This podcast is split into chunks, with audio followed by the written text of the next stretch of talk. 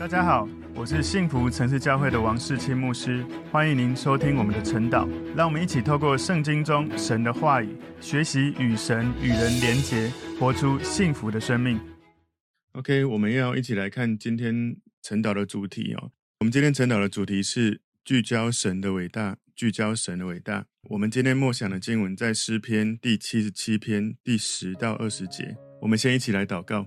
耶稣，我们谢谢你，透过今天神的话语，你帮助我们记得你曾经如何带领我们经历你的神迹奇事，帮助我们走出埃及，进入迦南美地。谢谢你透过你圣灵的带领，让我们更多从你的话语得到帮助，活出你的话语。奉耶稣基督的名祷告，阿门。好，我们今天晨祷的主题是聚焦神的伟大。我们默想的经文在诗篇七十七篇十到二十节。我便说，这是我的懦弱。但我要追念至高者显出右手之年代，我要提说耶和华所行的，我要纪念你古时的奇事，我也要思想你的经营，默念你的作为。神啊，你的作为是洁净的，有何神大如神呢？你是行奇事的神，你曾在列邦中彰显你的能力，你曾用你的膀臂赎了你的民，就是雅各和约瑟的子孙。细拉，就是安静一下。神啊，诸水见你一见就都惊惶，深渊也都颤抖。云中倒出水来，天空发出响声。你的箭也飞行四方，你的雷声在旋风中，电光照亮世界，大地颤抖震动。你的道在海中，你的路在大水中，你的脚踪无人知道。你曾借摩西和亚伦的手引导你的百姓，好像羊群一般。所以这个是。亚萨哈他的一个个人的求告诗，在这一首哀歌里面呢，我们看到亚萨这个作者他在非常巨大的痛苦里面，他表达他灵里面的痛苦，呼求神的帮助。如果你从七十七篇第一到第十节，你会看到特别，我看到他说：“难道主要永远丢弃我，不再施恩吗？”第七节，然后第九节：“难道神忘记开恩，因发怒就止住他的慈悲吗？”其实，在这里面，我们看到他灵里面的呼喊。接下来第十到第二十节，他在回想神过去所做的神迹奇事，心里得到安慰。特别是摩西那个时代，怎么把百姓带离开埃及，走过红海，进入神赐给他们的应许之地。所以今天的主题聚焦神的伟大，我归纳今天默想的经文三个重点。第一个重点是默想神过去所做的事。默想神过去所做的事。七十七篇第十节，我便说这是我的懦弱。如果你看英文哈，会比较能够了解哈。我觉得比较精准了解他的意思。他说：“This is my anguish. This is my anguish.” 那 anguish 其实我觉得可能比较好的翻译是苦恼或痛苦，而他这里写的是这是我的懦弱。我觉得应该是。比较好是说，我便说这是我的苦恼，这是我的痛苦。亚萨他在这个诗篇很诚实的表达他内心的痛苦，为什么呢？因为对亚萨来说，他所相信的神跟他所感受到实际在生命中发生的事情中间有一个差距，也就是我相信神会这样子做，但是我还没有看到他做，所以在那个等候的过程是痛苦的。其实我们的。我们的生命也都是这样。我们常常在祷告的时候，往往我们祷告的当下就希望看到神立刻发生我们所祈求的事情。但是神有他的时间。既然我们祷告之后往未来我们还没看到，那我们可以做的就是往前面想，因为时间包括的是过去跟未来跟现在。很多时候我们是在现在想着过去的痛苦，感受不到未来的盼望。但是从今天的诗篇，我们要知道。亚萨为我们示范了，他从现在去看到过去神的神迹奇事，而感到未来充满盼望。所以他说：“但我要追念，but I will remember，我要记得，我要追念。”在亚萨所相信的，跟他实际眼前生活所感受这个差距的痛苦里面，在他开始对自己说话，他开始宣告出来，他想要做什么？他决定要追念神。所做过的一些事情，他把他心里曾经经历过的刻画在心板上的这些画面，把它提取出来。所以，虽然有时候我们每个人可能都会像亚萨一样，就是我们开始怀疑我们的信心，好像我们一直相信、一直祷告、一直没有看到成就，好像快要失去盼望的这个心底，那个心底就像是一幅画在我们的内心深处，因为过得太久，所以那个颜料开始褪色了。所以我们这个时候要用记忆，记忆这个颜色哈，我们的记忆把它当成我们的彩色笔，把过去的经历提取出来，成为各种颜色的彩色笔，然后呢，为我们的心底这个已经褪色的画板再涂上色，就好像曾经约瑟到了埃及，神启示他要预备粮食哈。预备了七年的粮食，当饥荒来的时候，他要记得神有给他的这个启示，他预备了粮仓，所以他打开了这个粮仓，供应当时的饥荒人的需要。所以平常我们就要储存我们跟神之间的交流，我们跟神之间累积的神迹奇事的这种信心的颜色。我们要记得，在你的命里面，你不会只有经历一次神迹，可能是你第一次信主那个经历信仰改变的神迹，也可能是。你在身体健康得医治，你的财务得医治，你的关系得医治，你的内心郁闷得到神的带领，开始得到医治。我们在过去，我们应该要储存跟神之间美好的经历，以至于当我们遇到我们的心境的痛苦，我们环境的痛苦，我们内心觉得愁烦，我们遇到过不去的事情时候，我们感觉信心快要失去的时候，我们的画在心中的心底那一幅画已经变空白的时候，记得把这些过去。神在我们生命的道路上所刻画的每一道痕迹，那些都是神赐给我们宝贵的颜料。透过记忆，把那些彩色笔各种颜色拿出来，涂在你已经褪色心版，好让你的心有信心，有各种颜料，有各种神的神迹奇事来带领你继续往未来行走。所以，神在你生命里面可能有信主的神迹，可能有戒掉坏习惯的神迹，可能有各种的神迹。你要常常。最好把它写下来。很多人说啊，我记得，我记得，可是从来没有写。老实说，我们年纪越大，哈，会记得越少，所以要记得写下来。而且有机会就要跟不同人分享不同的见证。他就讲到说，至高者显出右手之年代，the ears of the right hand，他用右手来做一个象征性的描述。哈，所以亚萨他决定来开始纪念，开始说出过去神在他生命美好的作为、美好的季节。那个时候。神的力量一直在他的身上，他用这个至高者显出右手之年代来象征神的力量、神的能力、神的技巧，是我们的右手。人的右手是最有力量的手，所以一般右撇子的。所以在当亚萨令他感觉到沮丧的时刻，他决定改变他当时的情绪，也就是他开始记得过去神在他生命所做美好的事情，那些美好的时光，以至于他对未来开始有坚定的盼望。所以如果我们此时此刻看不到神在我们的生命里面做出我期待的好事，我们看不到未来。我们可以先回到过去，回到过去，让我们的心里记得神在我们的记忆里面曾经给我们一些生命的安慰跟供应。所以神很愿意，当你来到他的祭坛面前献上自己为祭的时候，他很愿意在你昨天的祭坛上面借给我们一盏明亮的灯。来照亮今天你阴暗的心灵的角落，所以，我们此时此刻，不管我们内心有多无力，或是外在有多痛苦，我们要记得回到神的祭坛前面，跟神寻求神的安慰、神的带领，不是闷闷不乐，感觉绝望、失去力量，觉得抱怨这个抱怨那个很不舒服。你要开始，就像亚萨所说的诗篇七十七篇第十一节，他说：“我要提说耶和华所行的，我要纪念你古时的奇事。Surely I will remember your wonders of old。” I will also meditate on your work and talk of your deeds。所以他第十二节说：“我也要思想你的经营，默念你的作为。”这里我觉得亚萨给我们很棒的一件鼓励自己、疗愈自己的三个步骤，我觉得太厉害了。一节经文、两节经文，告诉我们如何鼓励自己、如何疗愈自己，这是我们可以学习非常好的方法哈。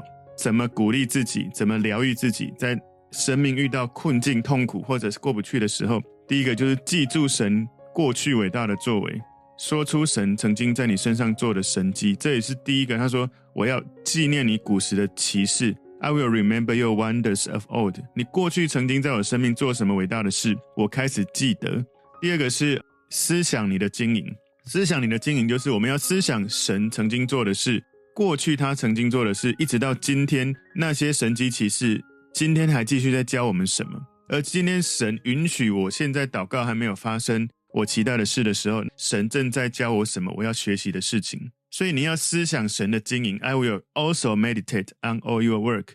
你要默想过去到现在神所做的一切在你身上的事情，而我此时此刻的经历，神正在教我什么？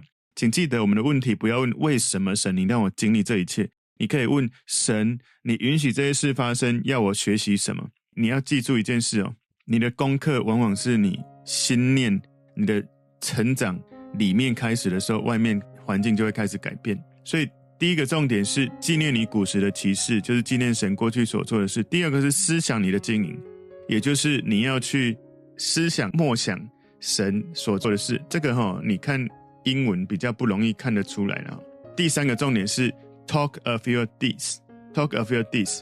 其实这里中文好像没有翻译出来，它是默念你的作为，但是那个 talk of your deeds 应该是要公开的跟别人谈论这些神伟大的事情，也就是做见证、传递信心、倍增信心。我们要常常在公开的地方宣扬神奇妙的作为，常常纪念神所做的，不然我们很容易会像古代以色列人一样，他们被摩西带领走出埃及，他们明明经历许多的神迹奇事，但却不断的在旷野里面向神抱怨。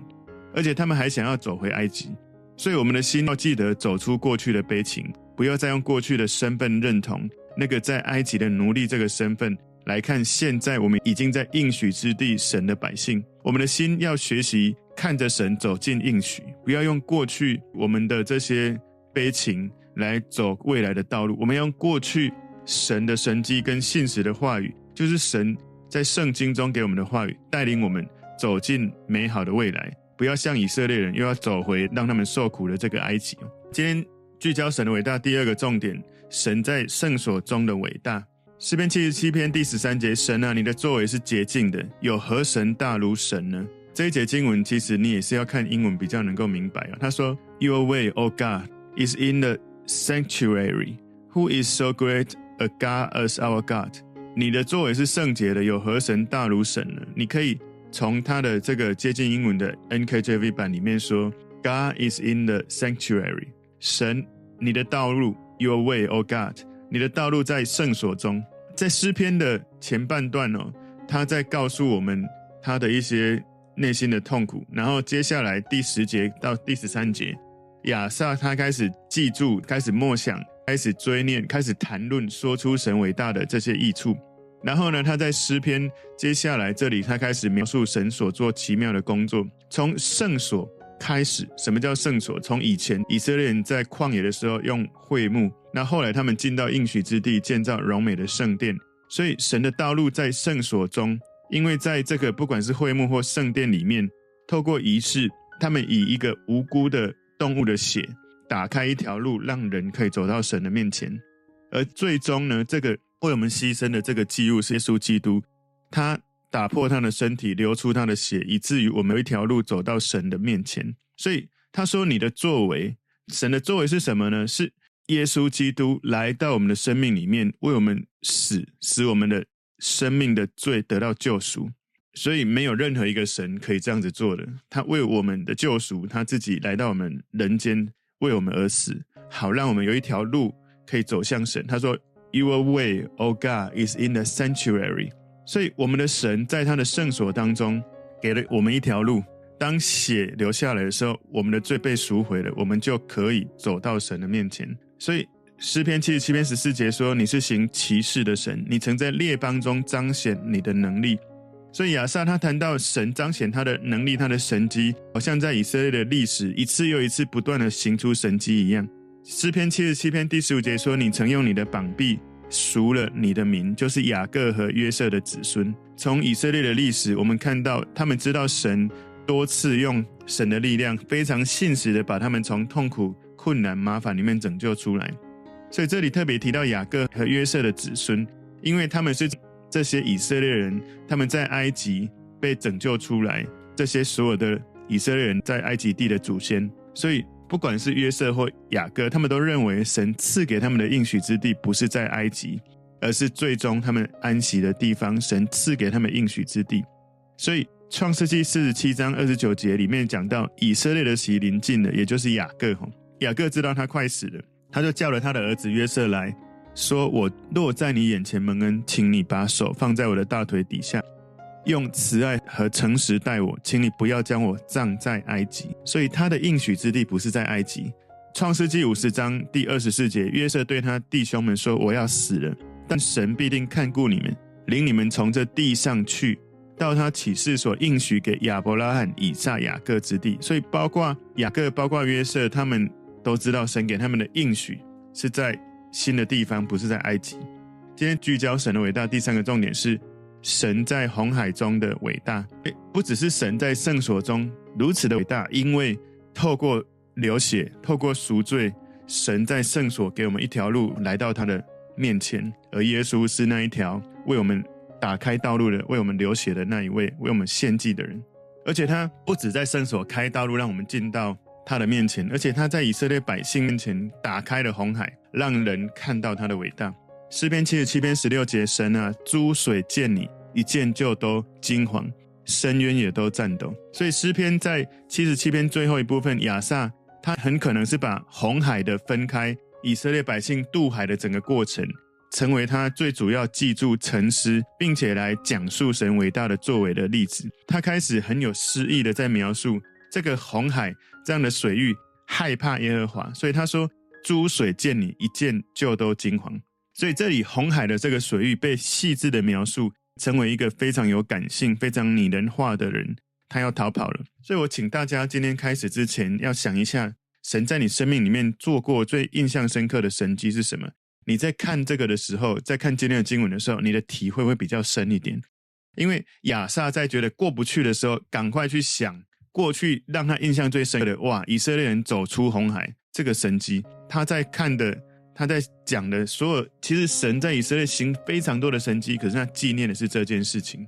诗篇七十七篇十七节，云中倒出水来，The clouds poured out water，所以其实就是下雨了，打雷闪电，天空发出声响，你的箭也飞行四方。哇，你看诗人写作真的很厉害，天空发出声响，应该就是闪电打雷了哈。然后你的箭也飞行四方，好像是掉下来的这些暴风雨。所以云倒出水，这是我们没有在圣经看到红海分开的时候，是不是有这些风暴？但是亚萨描述了这个。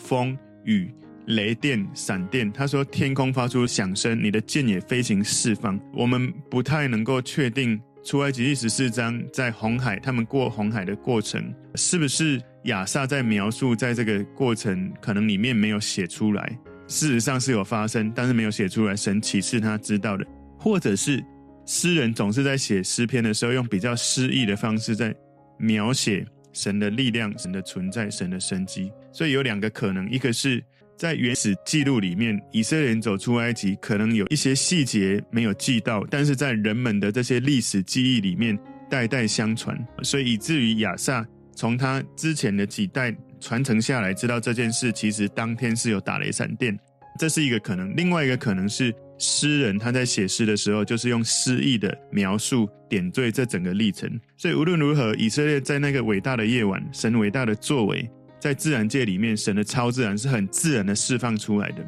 所以诗篇七十七篇十八节，你的雷声在旋风中，电光照亮世界，大地颤抖震动。所以亚萨描述了神的同在，在红海分开时如此的明显，强烈到大地都震动。同样吼，在出埃及十四章这个过红海的内容里面，有一个可能是代代相传的信息，他现在写下来；一个是他诗意的描述。所以诗篇七十七篇十九节，你的道在海中。所以当神迹奇事把红海分开的时候，好像他打开了一条伟大的道路，供给他的百姓走过去。你知道，神在埃及，神透过摩西行十个神迹，打开了一条路，让他们走出埃及。然后呢，他们在红海，神打开一条路，让他们逃离这个仇敌在后面的追杀。然后到了，不管是在旷野或是在圣殿，神打开了一条路，用耶稣的血让人走到神同在里面。所以你的路在大水中，这是神支配整个自然界的真实的写照。耶稣基督他是用他的血打开路，让我们走到神的面前的人。而耶稣他自己也是走在大水中的人，他曾经走在大海，风浪都听他。记得吗？他走在水面上，门徒们看到以为是鬼，吓死了。而彼得曾经也下水，走在水面上，因为他定睛在耶稣身上。可是他一定睛暴风雨，马上就掉下去。所以大海、大水是神的道路。他说：“你的脚中无人知道。”神被这个作者描述，他可以走过浩瀚的海洋。其实这个浩瀚的海洋，就好像对神来说，就只是一条小水沟，他一跨就过去了。诗篇七十七篇二十节，他说：“你曾借摩西和亚伦的手引导你的百姓，好像羊群一般。”所以神在红海所做神迹奇事，亚萨指出来，神带领他的百姓走过大海。他的仆人摩西跟亚伦引导他的百姓，好像羊群，好像摩西跟亚伦也一样在带领神的百姓。神施行神迹，开红海，让人走过去，而神也透过。摩西跟亚伦带领他的百姓。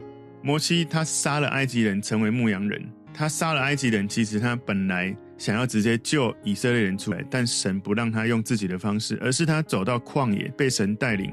他开始被神带领了，才有办法来带领神的百姓。我们每个人都一样，我们很多时候没有要靠神，只靠自己的力量，就想做神给我们的负担。我们一定要记得，如果你没有来到神面前，神会让你在旷野四十年。你要记得走到神的面前，让神带领你，以至于你能够带领神的百姓。所以神透过摩西带领神的百姓，好像在带羊群，他是牧羊人，带他们走出埃及，进入应许。所以神对以色列的慈爱没有止步在红海，而是在他使用的仆人摩西，成为这些以色列人中心的牧师，一辈子带领他们，带领这些羊群走过所有旷野中的危险，来到了令他们安息的应许之地。由约书亚来带领他们进入，所以这个全能的神有一个牧羊人的温柔的心，带领他的百姓。我们就像他的羊群。有时候我们祷告的时候，那是慢速驾驶的一个地区哦，那是不能够太急躁的地区。那个时候是神正在抱着他的羊，在怀里面轻柔的走回神的家里，走回应许的地方。有时候我们的祷告，我们祷告完就马上要看到成就，没有成就，我们好像。走在乡间小路，吹着油门的跑车，很像那种要跑很快却跑不快的感觉。你有曾经到东部吗？我以前第一次到东部开车，我快受不了，因为在城市开车已经习惯那个速度，到东部的时候，哇，时速三十，每一台车都这样，哇，我就被迫慢速下来。有时候我们祷告好像没有看到立刻的应许，可能神在允许我们心慢下来。世界这么快，心要慢下来，跟上神的 tempo。你才会知道神一直在做事，不是没有做事。因为那个神机，第一个就是让你的心慢下来，你才能够感觉到，你动作越慢，看得更清楚，更能够对神的心。今天的主题聚焦神的伟大，第一个重点是默想神过去所做的事；第二个重点是神在圣所中的伟大；第三个重点，神在红海中的伟大。求神帮助我们常常纪念神所做的事，常常记得他所做的事。以免当你现在觉得不舒服、痛苦的时候，你不断在纪念的是过去的痛苦，而不是纪念过去神的神迹。你这样子记得过去的神迹，才能够为未来打开道路。你不断记着过去的痛苦或现在的痛苦，你未来的道路昏暗，看不到方向。我们一起来祷告，主耶稣，我们谢谢你透过今天你的话语，帮助我们聚焦你的伟大，帮助我们追念你过去的神迹，让我们的生命因为你过去的作为，为未来打开。一个超自然的道路，求主帮助我们不被困在此时此刻不舒服的情境，而是因为你的行为，因为你的本质，因为你的神迹，我们有信心、有安稳，继续往前走。奉耶稣基督的名祷告，阿门。